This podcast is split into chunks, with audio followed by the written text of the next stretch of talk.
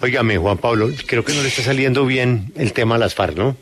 No, pues es que cómo se, cómo se les ocurre ante un país que, que vio el horror durante tantos años, que fue protagonizado por ellos y que se convirtió en la práctica de ellos para aterrorizar al país, venir a decir que ahora ellos son víctimas? Como le preguntaba Rafael de manera muy oportuna. Y entonces las verdaderas víctimas, las víctimas de ellos, ¿qué van a pensar? ¿Mm? No, y qué dice el colectivo político, ¿no? Que, que ya llegó el momento en que la gente se pronuncie sobre lo que oye. Pero todo es que no, que vaya, que no, que eso no es conmigo, que vayan y voten. Y lo que decía ayer eh, el ingeniero Hernández, no, no, no, no, eso no importa, que esas, no, no, no, eso no, el que quiera que venga. No, un momentico, un momentico, es que el lapo que se dio el país por cuenta de ese acuerdo de paz, eh, dígame, no fue cualquier cosa, ¿no?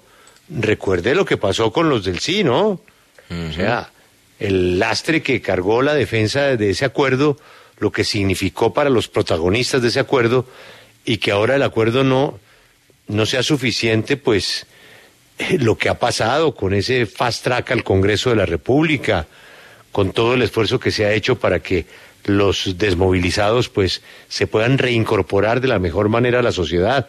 Claro, entregaron las armas, pero ahora acusar al Estado por habernos defendido de ellos?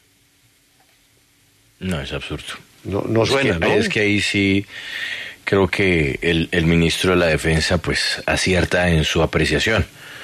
Porque esto sí es un máximo descaro. Esto no, no, no, no la mata el descaro, dijo él. Y, y así creo que lo debemos ver todos en Colombia.